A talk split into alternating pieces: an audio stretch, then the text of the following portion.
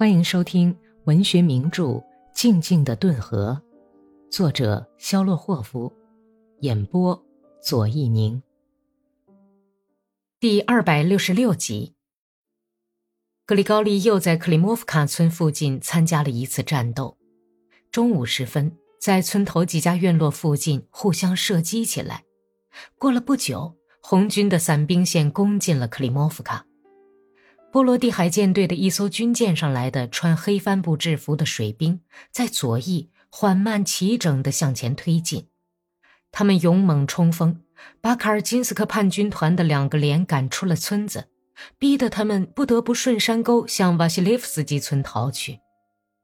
当优势已经开始转向红军的时候，在小山岗上注视着战斗进程的格里高里，用手套向牵着他的马。站在一辆装着子弹的两轮车旁的普罗霍尔基科夫招呼了一下，然后跳上还在走着的马。他绕过一道山沟，向古森卡飞驰而去。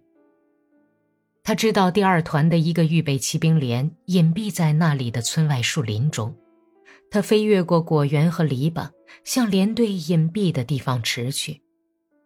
格里高利从远处看见下了马的哥萨克们和拴在树桩上的战马之后，就拔出马刀，命令道：“上马！”二百名骑兵顷刻之间都上了马。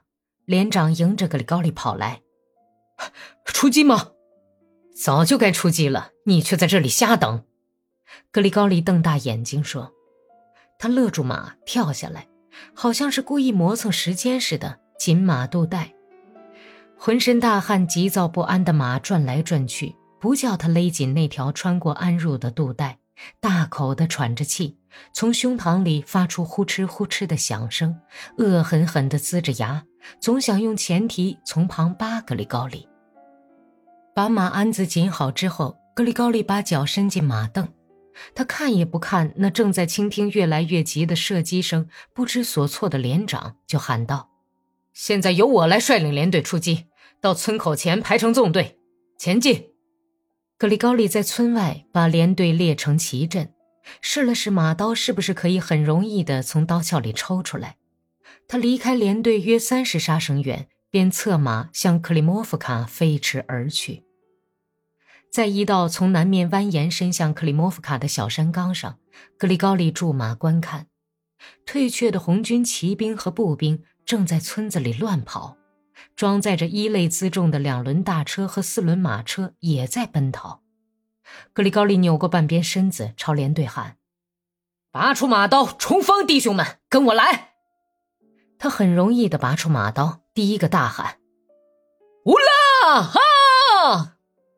他全身感到一种冷和一种熟悉的轻飘飘和快意，放马冲去，左手中拉得像弓弦一样紧的缰绳在颤抖。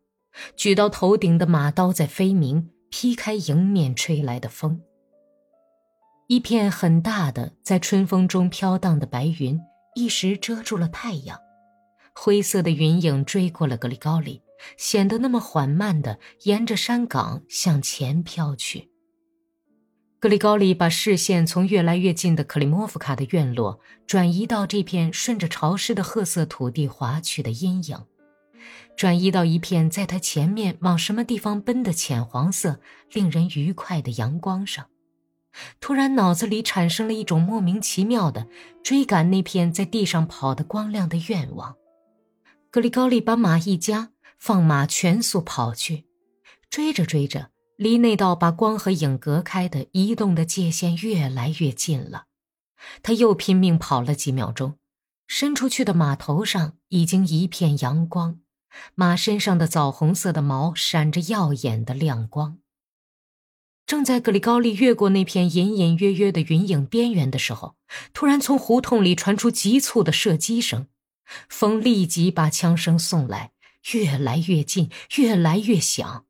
又过了一瞬间，格里高利从自己马的蹄声、子弹声和在耳朵里嗡嗡叫的风声中，已经听不到身后连队奔驰的轰鸣声了。马群沉重的、震撼着潮湿的处女地的奔腾声，好像已经从他的听觉中消失，仿佛已经离他远去，在消逝。一刹那，迎面响起了猛烈的射击声，就像人们往火堆里投进了干柴，噼啪一阵乱响，成群的子弹嗖嗖叫着。格里高利在慌乱和恐怖中回头一看，不知所措的绝望心情和愤怒使他的脸痉挛起来，变得非常难看。连队扔下格里高利，调转马头往回跑去。不远的地方。连长骑在马上乱转，笨拙地挥舞着马刀，哭嚎着，扯着破嗓子，沙哑的大声喊叫。只有两个哥萨克跑到格里高利跟前来，还有普罗霍尔基科夫。他收紧缰绳，调转马头，朝连长跑去。其余的人都四散奔回，把马刀插进鞘，拼命在用鞭子抽马。格里高利只在刹那间曾减慢速度，想弄清身后究竟发生了什么事情。为什么连队并未遭受损失，就突然往回逃窜？在这一刹那，他意识到，不能向后转，不能逃走，而是要向前冲。他看到，在离他有一百杀绳远胡同里的篱笆后面，有七名红军战士正在一辆装着机枪的马车边忙活。企图调转机枪枪口，扫射向他们冲来的哥萨克，但是在这么狭窄的小胡同里，显然是很难做到的。机枪沉默无声，步枪的射击声也越来越稀疏。格里高利觉得子弹的箫声也越来越弱了。他拨马走正，想越过一道从前用来围挡果园倒塌的篱笆，冲到这条胡同里去。他把视线离开篱笆。不知怎么，突然就像用望远镜看到了似的，清晰的看到水兵们已经在他身旁，他们正在忙乱的往下卸马，看见了他们肮脏的黑帆布制服和紧扣在头上、把脸变成圆的非常滑稽的无檐帽。两个水兵砍断了马套，第三个把脑袋缩进肩膀，在机枪旁边忙活。其余的人站着或跪在地上，用步枪向格里高里射击。跑得越近，看见他们的手正在搬动步枪的大栓，听见了尖利的朝他打来的枪声，枪声很急，一声跟一声，枪托子也那么迅速的在他们肩头跳动，这倒使浑身大汗的格里高利充满了愉快的信心。他们打不中的。篱笆在马蹄下咯吱响了一声，被甩在后面。格里高利举起刀，眯缝起眼，选中了最前面的那个水兵。脑子里又冒出了一个恐怖的念头：他们正对准我射击，马直立起来，把我扔下来，他们就会把我打死。已经朝他打了两枪，仿佛是从远处传来一阵喊声：“我们活捉他！”眼前是一张英勇的、前额光光的、张牙露齿的脸。无檐帽的飘带迎风乱舞，帽箍上的金字已经褪色，暗淡无光。格里高利紧踏马凳，挥刀砍去，觉得刀锋黏糊糊的砍进了水兵柔软的、有弹性的身躯。第二个水兵脖子很粗，身体强壮，开枪打穿了格里高利左肩上的肌肉，当即就被普罗霍尔的马刀削去了半边脑袋，倒在地上。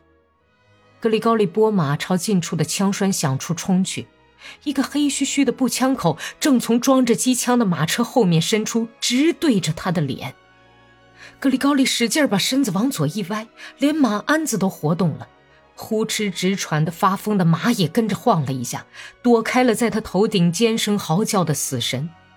在马越过机枪马车的车辕时，砍死了那个开枪的水兵。水兵的一只手。还没来得及用枪栓把第二颗子弹顶进枪膛，在短短的一瞬间，格里高利砍死了四名水兵，也不听普罗霍尔的呼叫，又去追赶藏在胡同拐弯处的第五个水兵。但在这时，赶到格里高利面前去的连长抓住了他的马龙头：“你往哪儿去啊？他们会把你打死的！板棚后面他们还有一挺机枪呢。”又赶来两个哥萨克和普罗霍尔，他们立刻下了马，跑到格里高利跟前，强行把他从马上拉下来。格里高利在他们的手里挣扎着，大喊：“放开我，坏蛋！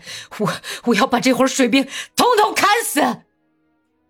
格里高利潘泰莱维奇，麦列霍夫同志，请您清醒清醒吧。普罗霍尔苦苦的劝他说：“你们放开我吧，弟兄们。”格里高利已经换了另一种颓丧的声调请求说：“哥萨克们放开了他。”连长悄悄地对普罗霍尔说：“扶他上马，护送他到古森卡去。看样子他是病了。”连长朝马走去，命令连队：“上马！”但是这时，格里高利把皮帽子往雪上一扔，摇摇晃晃地站了一会儿，忽然牙咬得咯吱咯吱直响，大声地哼哼起来，脸色变得非常难看，扯起身上穿的军大衣扣子。连长还没来得及朝格里高利迈出一步，他就一头栽到地上，裸露的胸膛贴在雪上。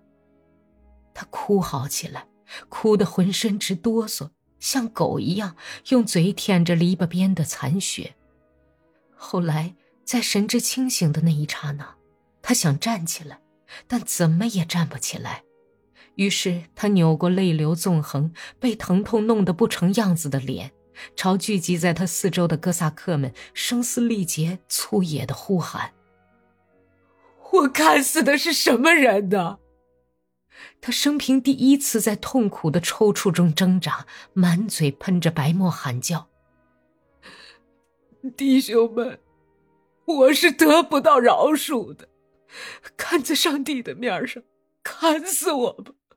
为了圣母，把我处死吧！”连长赶忙跑到格里高利跟前，同一个排长一起弯腰伏在格里高利身上，把系马刀的皮带和军用背包扯下来，捂上他的嘴，压住腿。但是他的身子虽然被人压着，好半天还弯得像弓一样，用两条痉挛着的直挺的腿乱刨着细雪，一面哼哼着，一面用头往马蹄翻起的闪着亮光的肥沃黑土上乱撞。他生在这块土地上，在这块土地上生活，他曾充分享受了生活为他准备的一切，干少苦多。只有野草是这样在土地上生长。他吮吸着能创造生命的土地的奶汁，漠不关心地接受阳光的抚爱和恶劣天气的摧残，在暴风雨致命的袭击中驯顺地倒下去。然后把种子迎风撒去，同样是那么漠不关心的死去。枯萎的草茎沙沙作响，向照着死亡的秋阳致敬。您刚刚听到的是第六卷第四十四章。